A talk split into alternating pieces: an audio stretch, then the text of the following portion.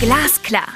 Der Politikpodcast der Gelsenwasser AG nimmt Sie mit auf eine spannende und erfrischende Reise in eine blau-grüne Welt. Die Wurzeln des Unternehmens aus Gelsenkirchen liegen in der Wasserwirtschaft. Aber auch bei erneuerbaren Energien, Klimaschutz und Digitalisierung wird das Team Blau-Grün der Gelsenwasser jeden Tag ein bisschen besser. Mitten im Ruhrgebiet spricht Arndt Bär mit seinen Gästen über aktuelle Themen aus Energie, Umwelt und Klimapolitik. Konkret und glasklar. Viel Vergnügen! Nordrhein-Westfalen ist größtes Bevölkerungsland, Industrieland, Kohleland. Doch der Wandel hin zum ökologischen Vorreiter, der scheint eingeleitet. Klimagesetz, Klimaanpassungsgesetz, Landeswassergesetz, Studien zum Potenzial der erneuerbaren Energien. Wie ist die Energiewende in NRW denn machbar? Wie sichern wir die Wasserversorgung? Braucht es vielleicht neue Formate, einen neuen Dialog zwischen uns und mit uns Bürgern dafür? Über diese Fragen spreche ich mit Mona Neubauer heute. Frau Neubauer war einige Jahre bei einem Ökostromanbieter, darf ich sagen, und danach war sie Geschäftsführerin der Heinrich Böll Stiftung. Sie ist langjähriges Mitglied bei den Grünen äh, seit 2007 und seit 2014 ist sie die Landesvorsitzende der Grünen in Nordrhein-Westfalen. Sie gibt als Schwerpunkte Umwelt, Energie, Verkehr und das Thema Demokratie an. Und sie ist, wenn ich das sagen darf, sehr präsent in der politischen Diskussion in Düsseldorf, in der Landeshauptstadt. Liebe Frau Neubauer, ich freue mich sehr, dass Sie heute hier sind. Und ich freue mich sehr, dass Sie mich eingeladen haben. Vielen Dank. Sehr gern. Bitte, Frau Neubauer, stellen Sie sich doch uns mal kurz mit eigenen Worten vor und vielleicht schon mal mit Blick darauf, warum Sie nicht schon früher aus Bayern ins wunderschöne Nordrhein-Westfalen gekommen sind.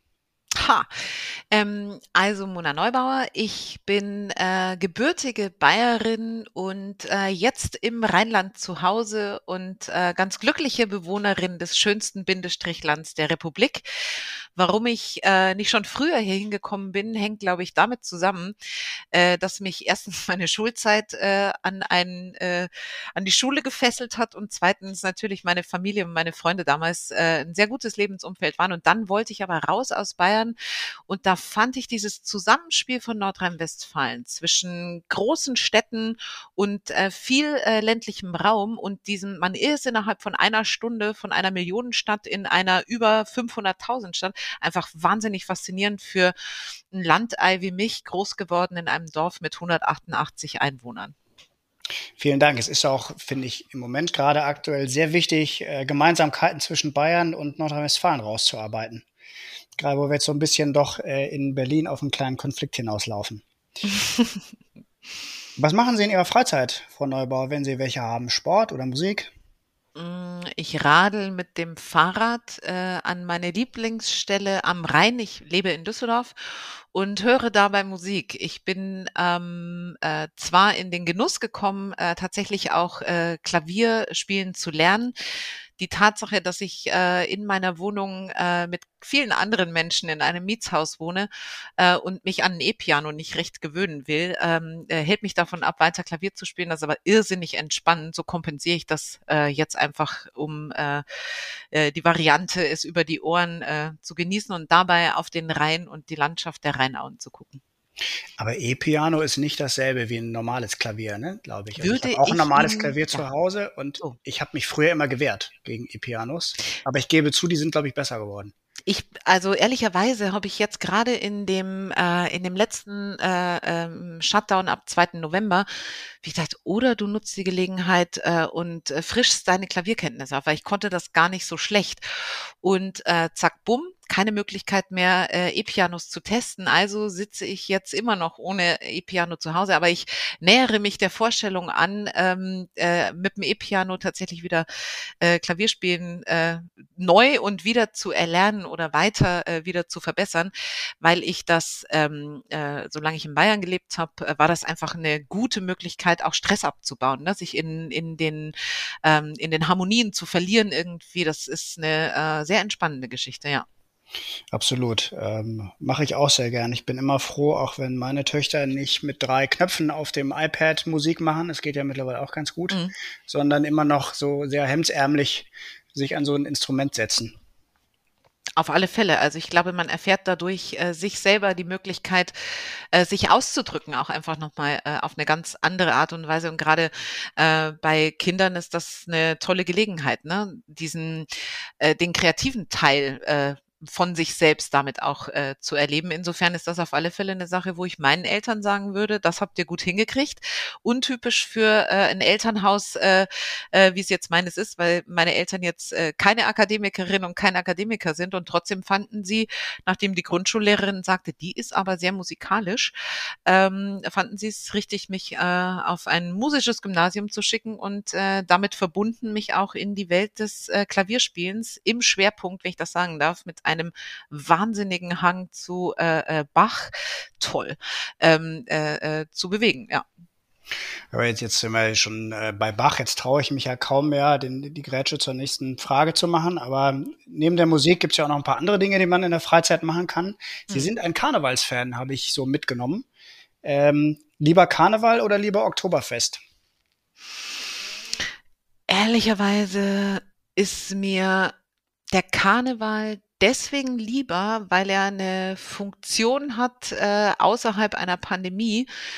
Hm, wir kommen durch so einen grauen Querniesel Herbst, Winter in äh, Nordrhein-Westfalen in der Regel. Und dann ist Karneval mit ähm, seiner Toleranz, mit seiner Farbigkeit, mit seiner Fröhlichkeit sozusagen ein Lichtblick. Äh, es dauert nicht mehr lang, dann äh, explodiert sozusagen das Leben in der Natur wieder und vorher äh, ne, schunkeln wir und äh, auch diese Düsseldorfer sind natürlich vor allem stolz auf äh, unseren Jacques Tilly, äh, mindestens bundesweit, aber ich glaube inzwischen auch international bekannt für seine tollen Mottowagen, wo er wirklich der, äh, äh der Politik ähm, ja international aber auch national, regional und ganz lokal jeweils den Spiegel vorhält.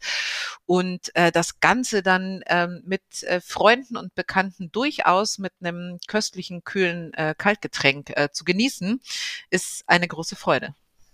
Tja, fehlt schon ein bisschen dieses Jahr, fürchte ich. Ja, kommt wieder. Ja? Ja. Können wir ja gleich nochmal thematisieren. Schön, dass Sie die Hoffnung nicht aufgeben. Ähm, wie finden Sie die Umweltspur in Düsseldorf, Frau Neubauer? Wir sind ja beide in Düsseldorf groß mhm. geworden, haben die Kommunalwahl mitgemacht. Mhm. Sind Sie ein Freund der Umweltspur?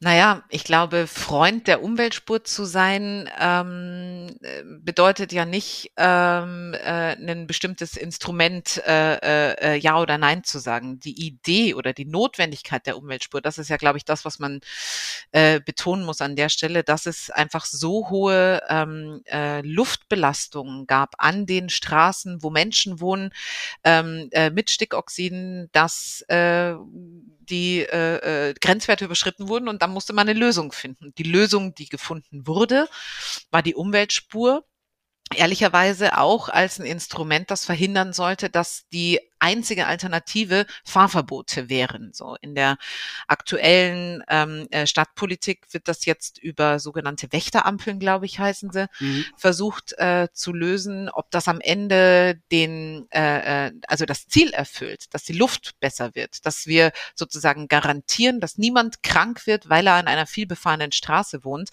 Ähm, das muss das Instrument noch zeigen. Ich glaube, am Ende ähm, eint uns alle das Ziel, dass wir äh, finden für unsere Mitdüsseldorferinnen und Mitdüsseldorfer und in jeder anderen Stadt äh, in NRW gilt das, glaube ich, genauso, dass das eine gemeinsame Kraftanstrengung braucht, dass wir äh, saubere Luft haben. Ja. Ist ein ganz schwieriges Thema, glaube ich auch, aber denn wenn man zu einem Ziel kommen will, dann muss man irgendwie die Transformation auch gestalten. Wird ja auch ein bisschen unser Thema sein und das ähm, wie man das dann macht, ähm, hat man immer viele Gegner und viele Leute, die es besser wissen, wie es geht. Ja, ähm, einerseits. Es war sehr polarisierend in Düsseldorf. Sagen ja, mal. ja, und soll ich Ihnen mal sagen, was ich glaube, äh, was ganz wichtig ist in dieser Frage, ähm, wie, weil die Umweltspur hat ja was damit zu tun, dass Verkehrswende in den Städten, in den Gemeinden, im Land stattfinden muss. Ja.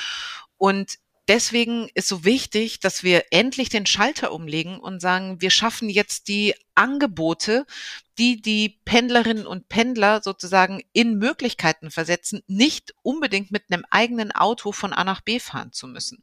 Das bedeutet, wir schaffen wirklich Park-and-Ride-Parkplätze, wo man umsteigen kann in Sammelbusse oder in Leihfahrradsysteme.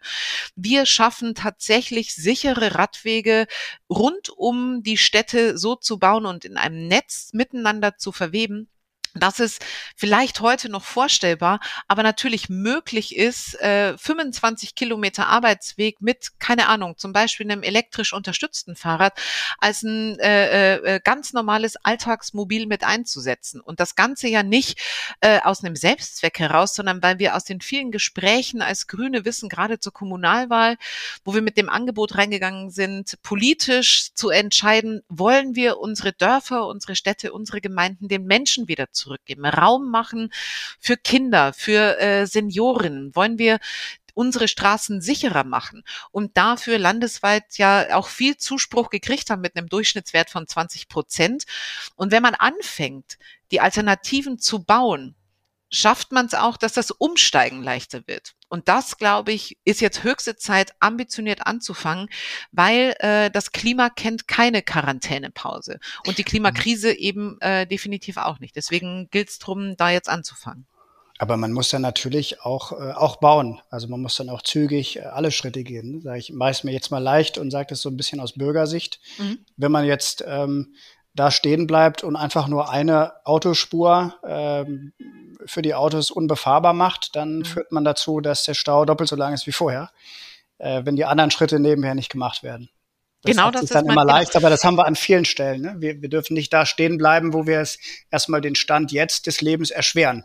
Das war, glaube ich, so ein bisschen die Kritik, die viele hatten drumherum also gebe ich Ihnen auch recht, ist auch genau das, was, äh, äh, was ich äh, gerade meinte. Die Alternativen jetzt ausbauen, damit man dann auch tatsächlich die Entscheidung treffen kann, jetzt brauchen wir die Autos nicht mehr. Und zwar nicht aus einer hm, politischen Programmüberzeugung, sondern weil es Politik gelungen ist, anzufangen, alles dafür zu tun, die Verpflichtungen aus dem Klimaschutzabkommen äh, umzusetzen und vorzubereiten. Und wenn viele Städte und Gemeinden haben gesagt, wir wollen Klimaneutralität bis 2035 erreichen.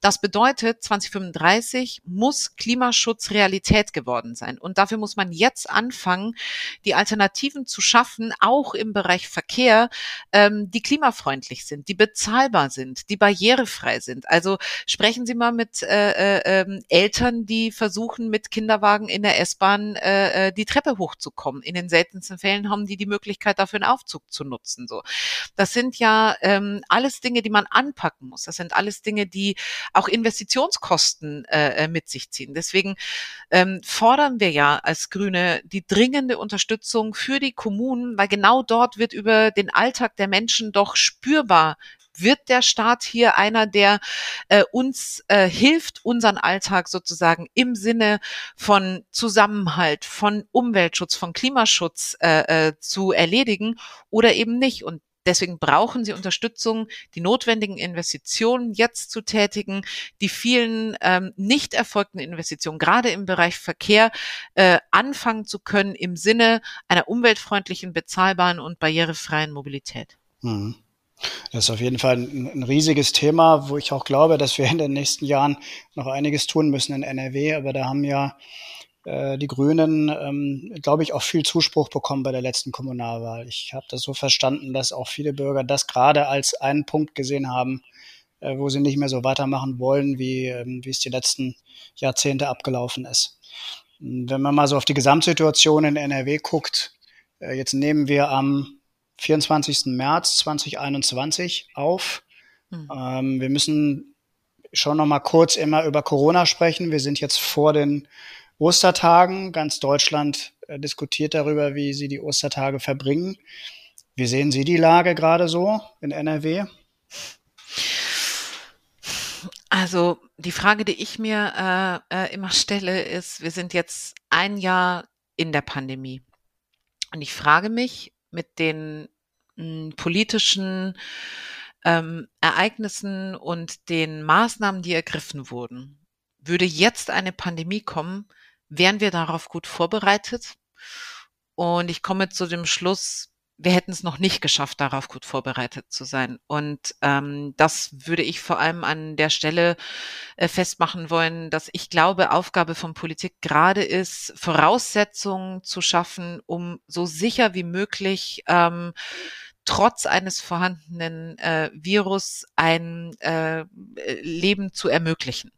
Dabei muss man ernst nehmen, dass der Virus sich verändert hat, dass die äh, Mutationen deutlich ansteckender sind und durch die Mutationen die Infektionszahlen einfach durch die Decke gehen. Das kann uns ja nicht egal sein, dass das am Ende wieder viele Erkrankungen nach sich zieht auch weil Menschen daran sterben. Aber wenn Sie sich mal äh, angucken, ein Feld, was ganz, ganz selten besprochen wird, die Long-Covid-Folgen, also die Folgen für die Menschen, die an äh, dem Coronavirus erkrankt waren, sind einfach tatsächlich beeinträchtigend für ganz, ganz viele und zwar altersunabhängig. Also müssen wir uns darauf verlassen können, dass es die Bundesregierung und die Landesregierung und äh, ich behaupte nicht, dass das ein leichtes Spiel ist und ich behaupte genauso wenig, dass irgendjemand von den Grünen am besten wüsste, was jetzt zu tun ist. Aber dass es nicht gelingt, dass Bund und Länder in einem permanenten Austausch, zum Beispiel die Frage, okay, wir haben Impfstoff, der muss äh, verimpft werden. Wie organisieren wir jetzt die Logistik der Impfstoffe so an die Bürgerinnen und Bürger, dass wir nicht auf Halde liegen haben oder im schlimmsten aller Fälle dieses wertvolle Gut wegschmeißen, sondern wie kriegen wir das hin? Diese Schnittstelle gibt es zum Beispiel. Das ist eine Frage, das kann eine Regierung machen, das tun sie nicht. Und das ist, glaube ich, so ein, ähm, ein wichtiger Punkt, äh, der halt die Nachvollziehbarkeit äh, äh, fast verunmöglicht. Es gibt in den sozialen Medien die Worterfindung mütend. Ja, also eine Mischung aus müde und wütend. Und ich glaube, das ist für ganz viele Bürgerinnen und Bürger eine ganz gute Gemütsbeschreibung nach einem Jahr in das einer halt das, Pandemie leben. Also das ist halt das, was ich mich frage immer so ein bisschen. Das äh, ist natürlich äh, auch äh, leicht, ist auch jetzt aus Bürgersicht natürlich leicht zu schimpfen und wütend zu sein. Auf der anderen Seite frage ich mich dann immer, also wie würdest du das lösen? Also hätte ich da jetzt, ähm, ich weiß nicht, ich würde mir nicht zutrauen, jetzt in Regierungsverantwortung zu sein. Würden Sie jetzt gerne äh, verantwortlich sein? Ja, also wir haben äh, von Anfang an ähm, die Regierung hier in NRW äh, nicht äh, mit stumpfer Oppositionspolitik begleitet, sondern ganz im Gegenteil, aufgrund der Größe der Herausforderung bei den Anfangsschritten, ja, also bei dem, wir gehen jetzt in einen Shutdown, wir fahren alles komplett runter. Das war die Situation vor einem Jahr, anders als heute, ähm, äh, ist ja alles komplett runtergefahren. Und wir haben alles dafür getan, auch als Grüne, dass wir das gemeinsam gut durchstehen. Diese erste harte Krisenerfahrung, weil wir ja alle maximal verunsichert waren und gar nicht wussten, was kommt da auf uns zu. Wir haben die Mittel, die notwendig äh, äh, waren und sind, um den Branchen, und da sind ja im Moment vor allem die vulnerablen Branchen von Gastgewerbe, von Tourismus, von Kultur, entsprechend sozusagen Unterstützungsmittel zur Verfügung zu stellen, alle sozusagen mit ähm, genehmigt. Und jetzt aber sozusagen an dem Punkt zu sein, dass wir den wichtigen Part, dass Kinder und Jugendliche die Möglichkeit haben sollen, Kontakt zueinander zu haben und auch in Betreuung und Bildungseinrichtungen sein zu können. Dafür kann man die Voraussetzungen schaffen.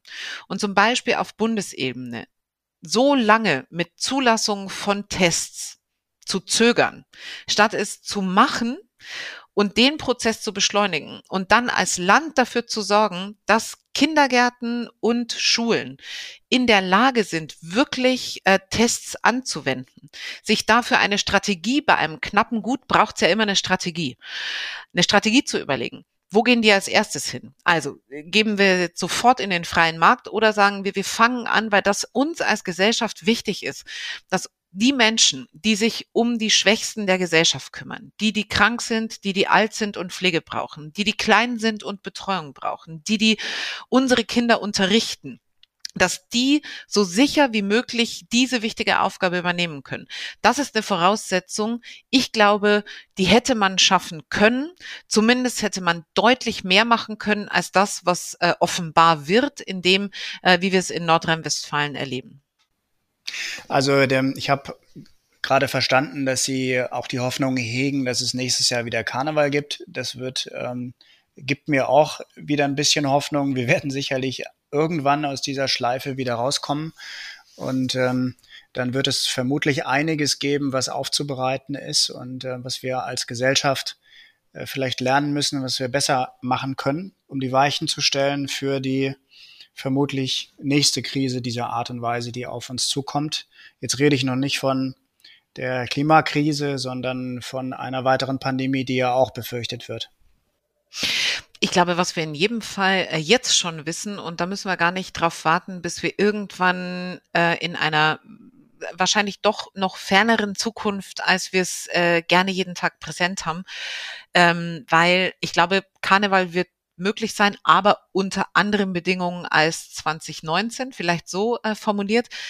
Denn dem Coronavirus ist es ja egal, ob wir in äh, der Bundesrepublik Deutschland äh, mit dem Thema in Anführungszeichen durch sind. Der kennt keine Grenzen.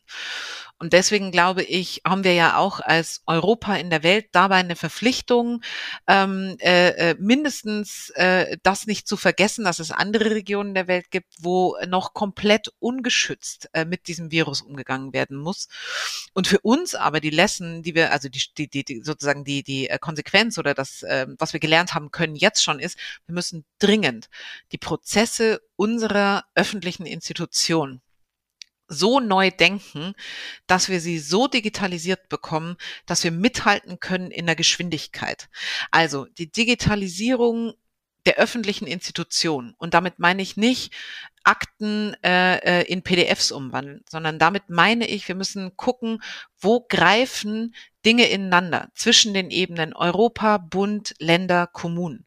Und sich das anzugucken und die Digitalisierung dafür zu nutzen, dass es gelingt, Vertrauen zurückzugewinnen in diese wichtigen Institutionen einer freiheitlichen Demokratie, das ist, glaube ich, äh, auf alle Fälle was, was wir jetzt schon festhalten können. Äh, da müssen wir mit Hochdruck dran.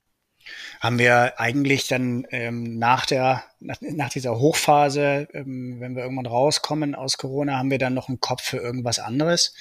Ähm, Sie ähm, sagen ja auch an vielen Stellen, was ich auch gut finde, wir dürfen und werden den Umweltschutz nicht vergessen. Und wir werden insbesondere auch den, äh, den Überbegriff oder den Aspekt des Klimawandels nicht vernachlässigen. Äh, ich nehme das nach wie vor überall wahr. Ähm, glauben Sie, dass jetzt Stand 2021 auch noch fest, dass ähm, sich da keine Rückschritte tun, sondern oder dass wir vielleicht tatsächlich sogar Learnings mitnehmen für diese Umweltfragen? Ich glaube, wir haben ähm, in der Erfahrung ähm, der Pandemie eine äh, Erfahrung und Neuentdeckung unserer Umwelt alle zusammen erlebt, weil es für uns angenehm war, als wir nichts machen konnten, äh, äh, rauszugehen in die Natur und Natur zu erleben. Und dabei festzustellen, dass es also da, wo es in der Natur unordentlich ist, da, wo es äh, summt äh, und äh, äh, schwirrt und blüht und durcheinander geht, dass das eine schöne Erfahrung ist und dass das einen Wert hat und dass das schöner ist, als auf eine Betonfläche äh, zu gucken oder auf äh, Monokulturen. Also ich glaube, ähm, die Wiederentdeckung äh, der Natur ist schon ein Stück weit auch ähm, äh, sozusagen äh, hilfreich, das Schützenswerte von Natur äh, eben auch politisch zu begleiten und dafür muss man die Klimakrise äh, bekämpfen, weil am Ende äh, wer sich zurückerinnert in den letzten Sommer mit den äh, äh, Heißwochen äh, im Sommer, den Heißzeiten, ähm, der weiß, äh, wie sehr Temperaturerhöhung der Durchschnittstemperatur auf der Erde eben äh, auch unsere Umwelt zerstört und damit übrigens in der Folge äh, die Möglichkeit für uns als Menschen auf diesem Planeten zu leben. Deswegen geht's um Umwelt und es geht um Klimaschutz, aber es geht vor allem darum, uns jetzt auf der Welt, aber auch denen, die nach uns noch äh, in vielen, vielen Generationen hier leben werden, eben Planeten zu hinterlassen, der es möglich macht, äh, auf ihm zu leben. Und ich glaube, ja, dieser Blick in die Zukunft, ähm, dieses Innehalten, wie haben wir eigentlich äh, äh bisher gewirtschaftet, diese starke Stimme der Jugend in diesen Fragen, diese diese Suche nach Orientierung Richtung Zukunft die steckt äh, stärker als äh, bisher äh, in der in der Gesellschaft. Also mein, mein meine Wahrnehmung ist, das ist äh, längst aus den Nischenbereichen raus. Das erreicht die äh, Industrie, das erreicht äh, äh, das Handwerk. Zu sagen, wo kann ich heute schon die Innovation von morgen so einsetzen, dass es quasi sinnstiftend auch mit wird. Und zwar nicht sinnstiftend, weil alle gute Menschen sein wollen. Das wollen sie auch unabhängig von ihrer äh, äh, im Unternehmertum oder ähnlichem. Aber wie kriegen wir es hin, daraus auch Wohlstand zu generieren für eine Gesellschaft? Das, glaube ich, äh, ist eine Chance, die äh, jetzt politisch gepackt werden muss, ja. Das finde find ich einen interessanten Punkt. Ähm, ich habe auch selber so im Tagesgeschäft den Eindruck, man redet sehr viel über CO2 also die, das Big Picture, mal Klimaschutz. Ähm, und er hat manchmal so ein bisschen weniger den Fokus auf das, was ich für mich so den engeren Kern von Umweltschutz nehme. Also wirklich das, was vor Ort passiert. Wenn man rausgeht, wie sieht das aus mit der Artenvielfalt? Wie sieht's mit den Insekten aus? Riesenthema äh, im letzten Bundestagswahlkampf, äh, wenn ich mich richtig entsinne, danach so ein bisschen aus dem Fokus rausgekommen. Äh, Artenvielfalt, Biodiversität, lauter so Themen, die, die ich für mich eher so vor der Tür verorte. Ähm, legen wir zu viel Wert auf die Klimaschutzthematik oder was, was passiert im Moment? Was nehmen Sie wahr zum Thema Artenvielfalt? Also es passiert äh, im Moment, dass äh, jetzt rein größentechnisch zum Beispiel 18 Fußballfelder äh, pro Tag unter Beton verschwinden in NRW. Das ist Fläche, die ganz sicher nicht mehr zur Verfügung steht, um äh, Artenvielfalt oder äh, Natur darzustellen. Und ich erlebe, äh, dass äh, dafür das Bewusstsein gestiegen ist. Es gibt im Moment äh, eine Volksinitiative getragen von zahlreichen Umweltverbänden, von G Kirchen, also wirklich äh, breites Bündnis, die ähm, äh, jetzt in der Zwischenmeldung mit äh, über 70.000 Unterschriften für den Erhalt der Artenvielfalt und die Stärkung des Naturschutzes in NRW Unterschriften sammeln und damit erreichen wollen, dass sich die aktuelle Landesregierung damit eben auseinandersetzt. Und ähm, ich glaube, mein, also mein Erleben ist, dass es ähm, den Nachbarinnen und Nachbarn in den äh, Siedlungsgebieten inzwischen leichter fällt, dem Nachbarn zu sagen, ernsthaft, Schottergarten, also wirklich, das ist deine Idee von Vorgartengestaltung. Übrigens, auch mein Haus erwärmt sich an einem heißen Sommertag dann um 10 Grad mit. Gerade diese Erfahrung, ähm, welchen Wert Natur hat. Und ich beschreibe es mal als jemand, der in einer Großstadt lebt. Wenn ich äh, in einer heißen äh, äh, äh, Sommernacht mit dem Fahrrad durch die Innenstadt radel und dann, es gibt in Düsseldorf einen, äh, einen Park, den Hofgarten, und der geht so durch die Innenstadt durch. Und da gibt's äh, Stellen, wo man mit dem Fahrrad quasi durch den Park fahren kann.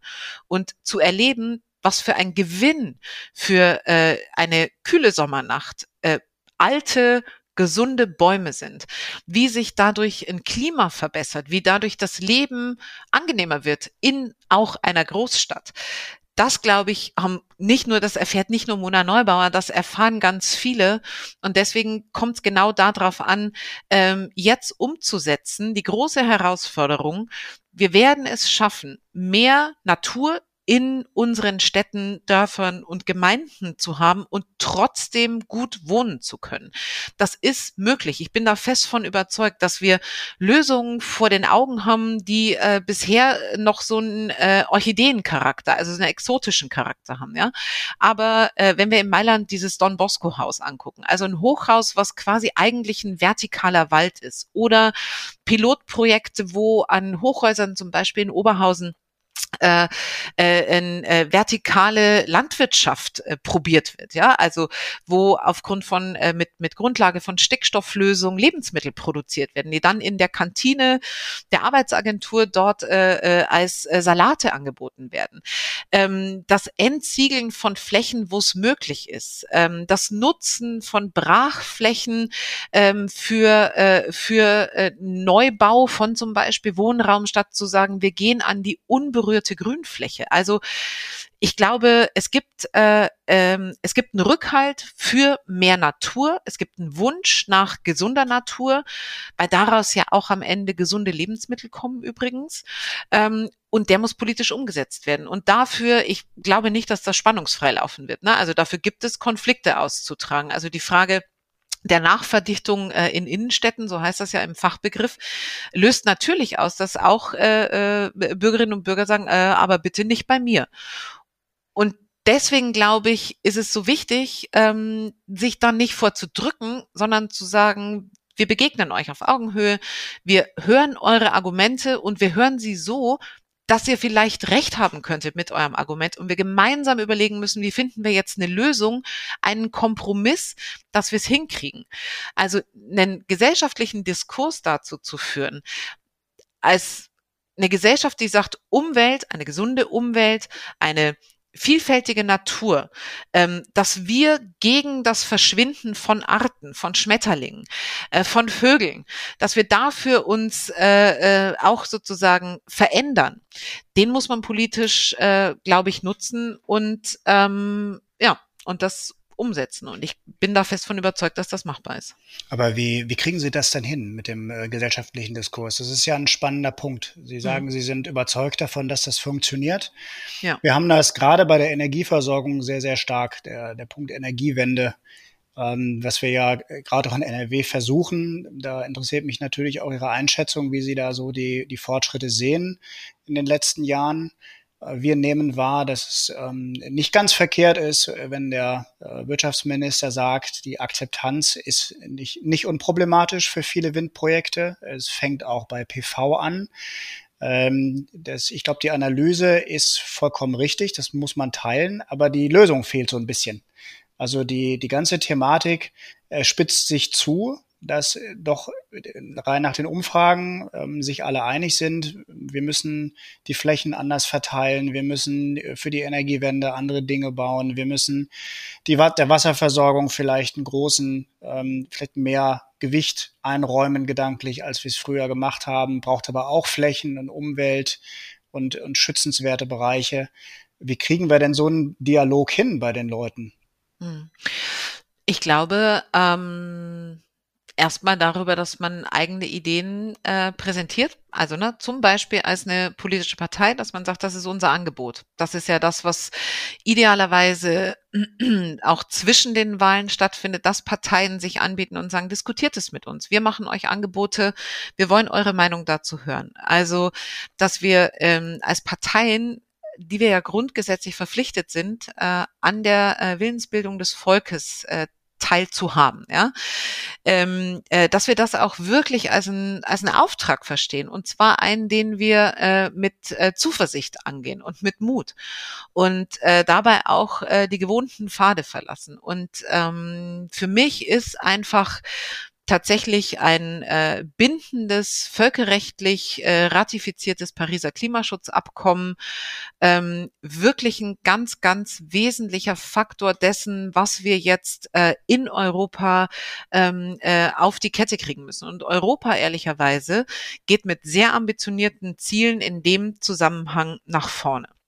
So, und jetzt muss es ja unsere Idee sein, die Realität Nordrhein-Westfalens in ihrer Vielfältigkeit, gerade und besonders im wirtschaftlichen Bereich, zu sehen und zu sagen, und wie können wir jetzt diesen Weg, diesen Weg begleiten als Politik, mit Gesellschaft, mit Wissenschaft, mit Forschung, dass wir es schaffen, Vorreiterin zu werden. Als Nordrhein-Westfalen, das ist übrigens dieses Bundesland, dem es als erster Region Europas gelungen ist, klimaneutral zu produzieren.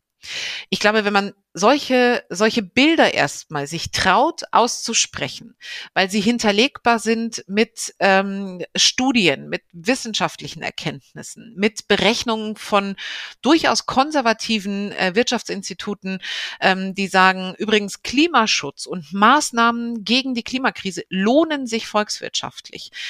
Dann hat man erstmal ja schon mal eine gute Grundlage, worüber man reden kann. Und dann ist aber ganz, ganz wichtig, dass wir uns als Politik eben nicht in unsere Kämmerchen zurückziehen und sagen, das machen wir mal unter uns aus mit den drei, vier Stakeholdern, mit denen wir immer sprechen, sondern dass wir uns auch ähm, in einer äh, freiheitlichen Demokratie äh, weiterhin trauen und aus Eigeninteresse äh, aktiv nach neuen Wegen suchen. Wie kriegen wir eigentlich die Meinung der Bürgerinnen und Bürger noch besser in unsere politischen Prozesse?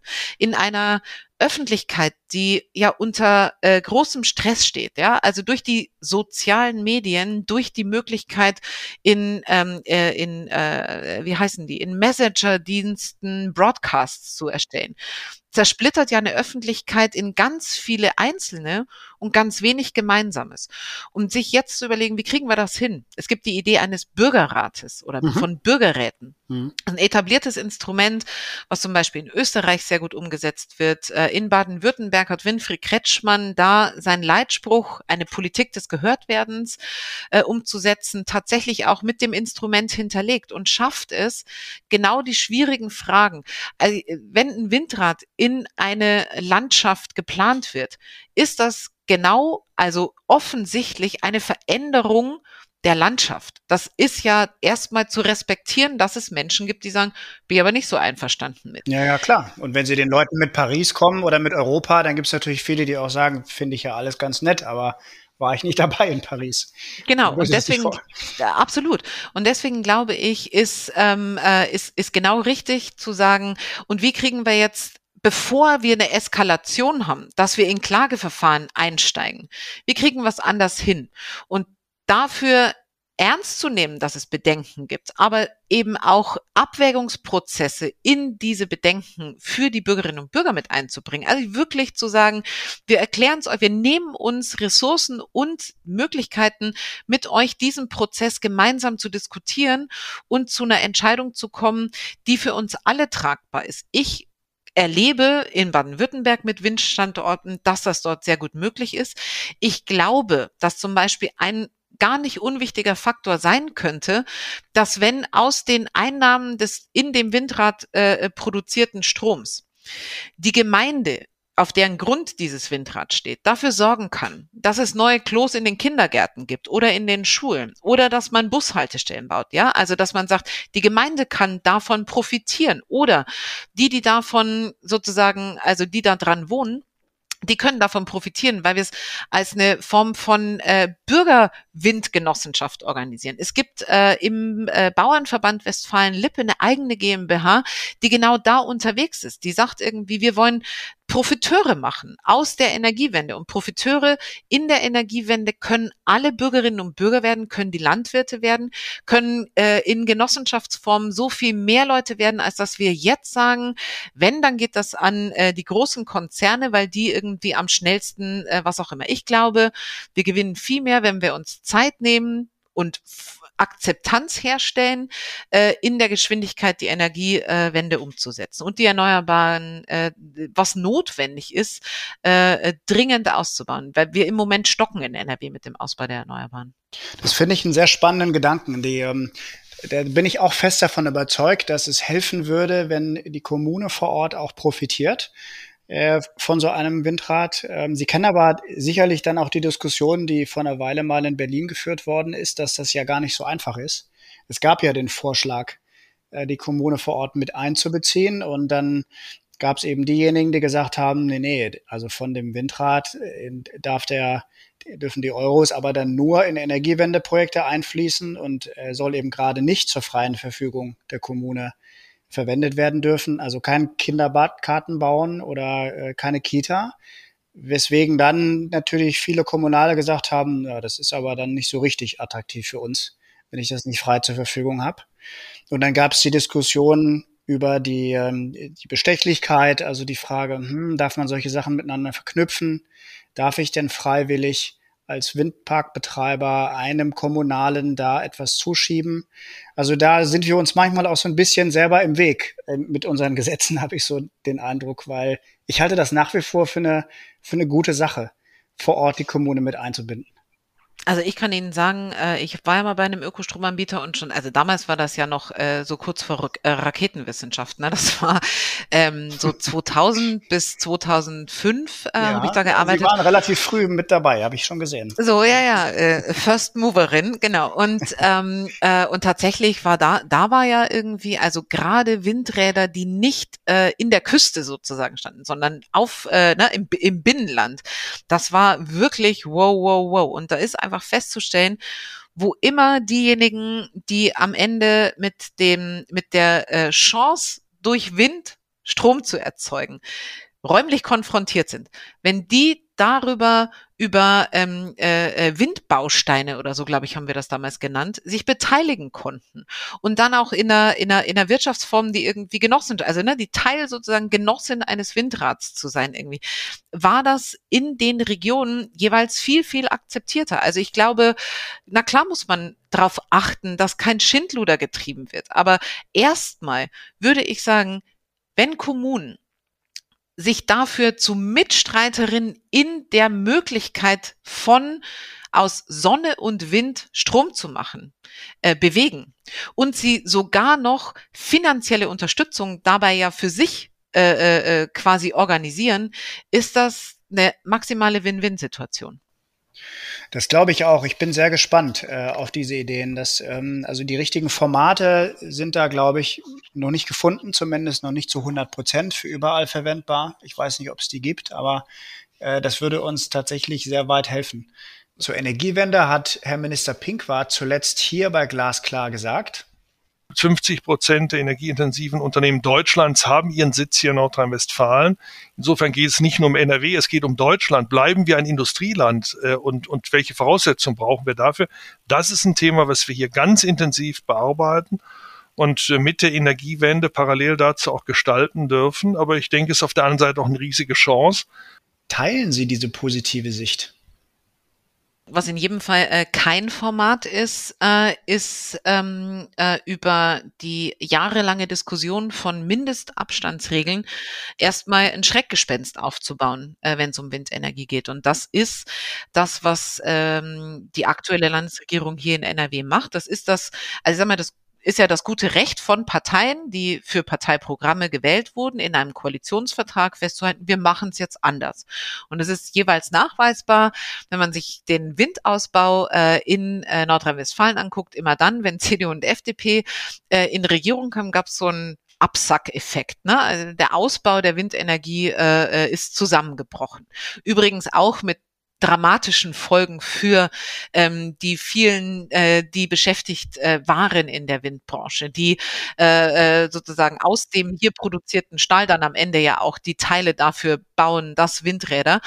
Ähm, also auch da sind Beschäftigte einfach arbeitslos geworden. Und es ist, wie gesagt, politisch ist das die Entscheidung, die kann man treffen als CDU und FDP, aber ich halte sie eben äh, für aus der Zeit gefallen. So, ich glaube, die richtige Entscheidung ist, alles dafür zu tun, politisch Akzeptanz herzustellen für eine Energiewende, die ohne Kohle, Gas und Atom auskommt. Und das so schnell wie möglich. Und die werden wir brauchen, diese Akzeptanz dafür, weil es ja auch darum geht, die Leitungen von Nord nach Süd zu kriegen, weil es auch darum geht, wie eigentlich kriegen wir unser Industrieland mit Energie versorgt. Da wird ja ein Windrad nicht ausreichen. Also ich glaube, wir haben ein wirklich großes, großes Ding vor, aber die gute Nachricht ist, wir können es schaffen, wir können als Gesellschaft davon profitieren, weil neue Arbeitsplätze entstehen, weil dadurch ähm, äh, ja wir was dafür tun können, dass äh, äh dass wir zusammenbleiben, dass wir unser unser Label Energieland Nummer eins neu definieren, dass wir neu erzählen, hätte da alle nicht gedacht, ne, dass wir es nach dieser großen Fokussierung auf Stein und Braunkohle, dass wir noch mal eine Rolle spielen. Aber wir haben es euch gezeigt, es ist uns gelungen. Es ist uns gelungen, die Besten zu sein in der Vernetzung mit unseren europäischen Nachbarinnen und Nachbarn.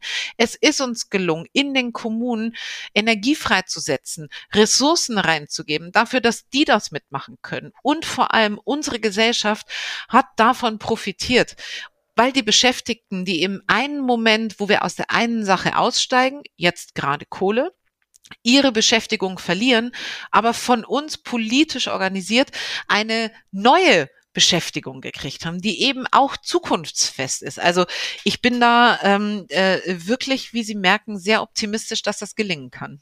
Absolut, das finde ich auch sehr gut. Es kommt absolut rüber. Ähm, wir sind äh, ja noch ein bisschen entfernt von den entscheidenden Wahlen in Nordrhein-Westfalen. Es ist ähm, noch eine, eine, Zeit der Ideen und des, eine Zeit des Handelns.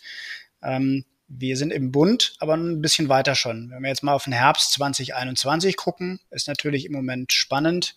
Äh, die Lage scheint sehr dynamisch zu sein. Ähm, die Grünen haben sehr, sehr gute Umfragewerte, äh, Tendenz steigend. Äh, reizt Sie persönlich Berlin irgendwann oder wissen Sie für sich schon, dass ähm, Ihr Herz in Nordrhein-Westfalen ist?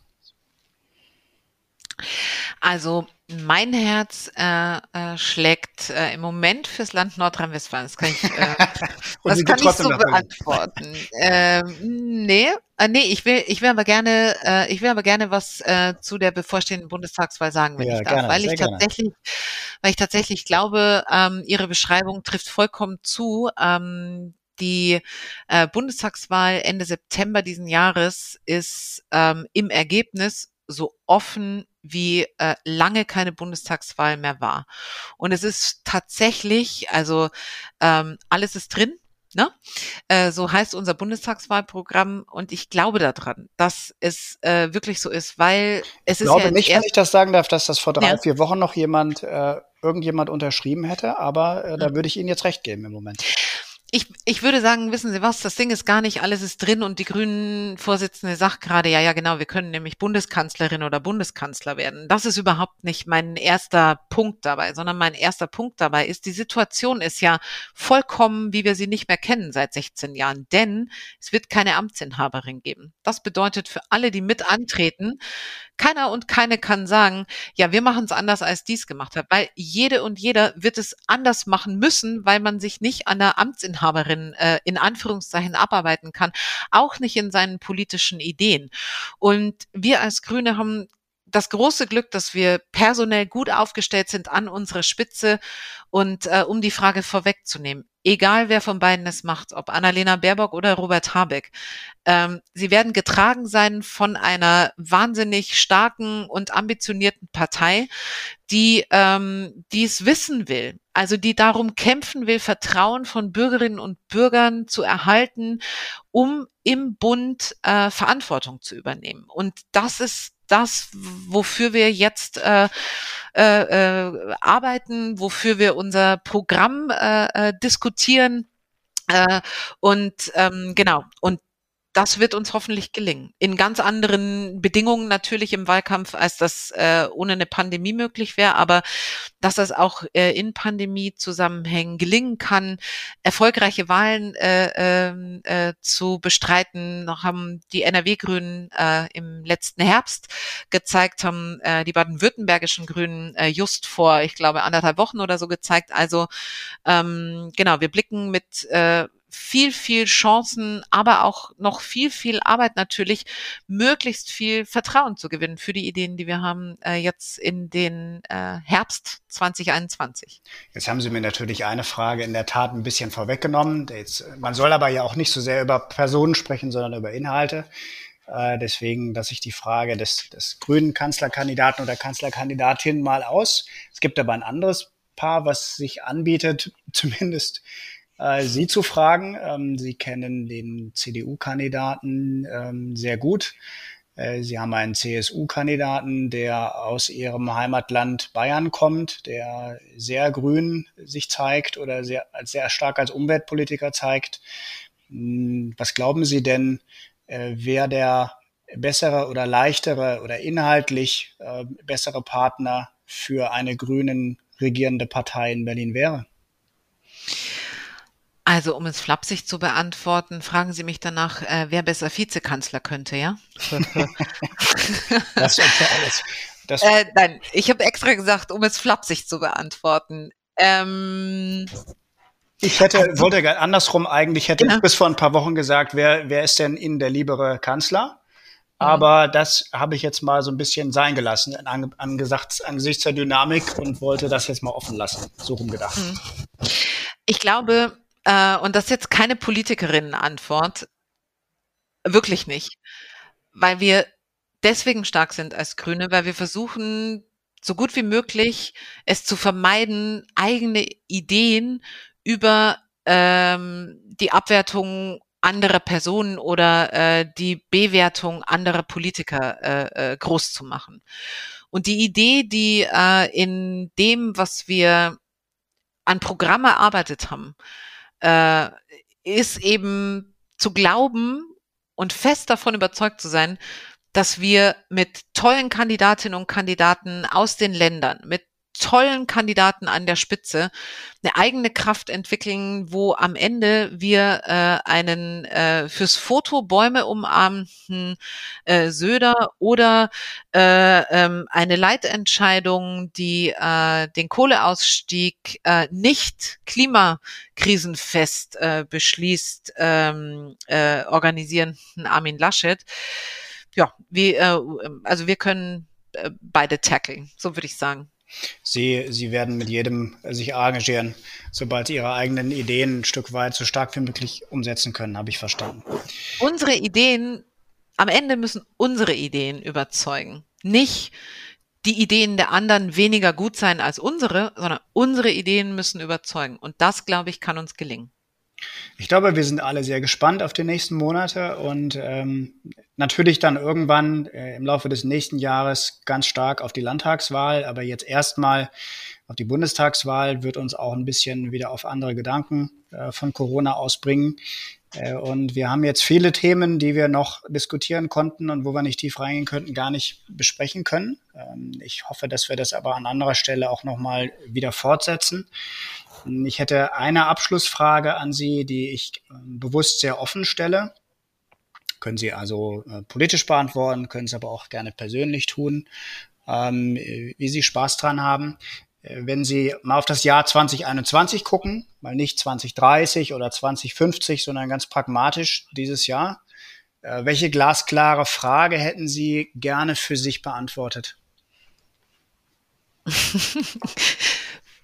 Kann auch politisch ja, sein. Also. Ja, ja.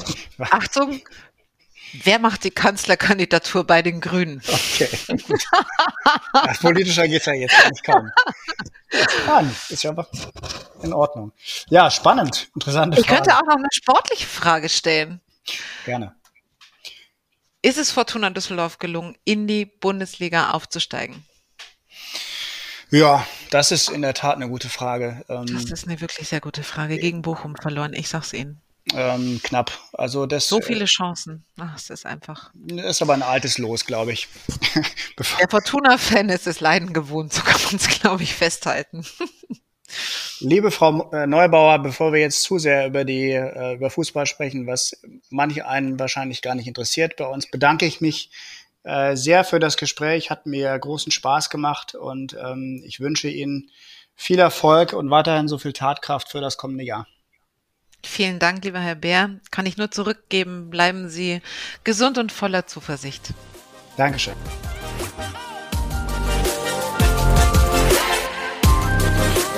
Liebe Hörer, wenn Sie Fragen zu diesem Thema haben oder Hinweise, oder mir Ihre Meinung dazu sagen möchten, dann schreiben Sie mir sehr gerne an redaktion.glasklar.ruhr. Auch über Lob, Kritik und Anregungen zu diesem Podcast freue ich mich natürlich. Schauen Sie gerne auch mal auf der Gelsenwasser Homepage nach weiteren Infos. Ich hoffe, dass Ihnen diese Folge gefallen hat und ich freue mich, wenn Sie bei der nächsten wieder dabei sind. Bis bald. Das war Glasklar, der Politikpodcast der Gelsenwasser AG. Rund um Wasser, Energie, Klima und Digitalisierung. Wir hoffen, es hat Ihnen gefallen. Danke fürs Zuhören und bis zur nächsten Folge von Glasklar.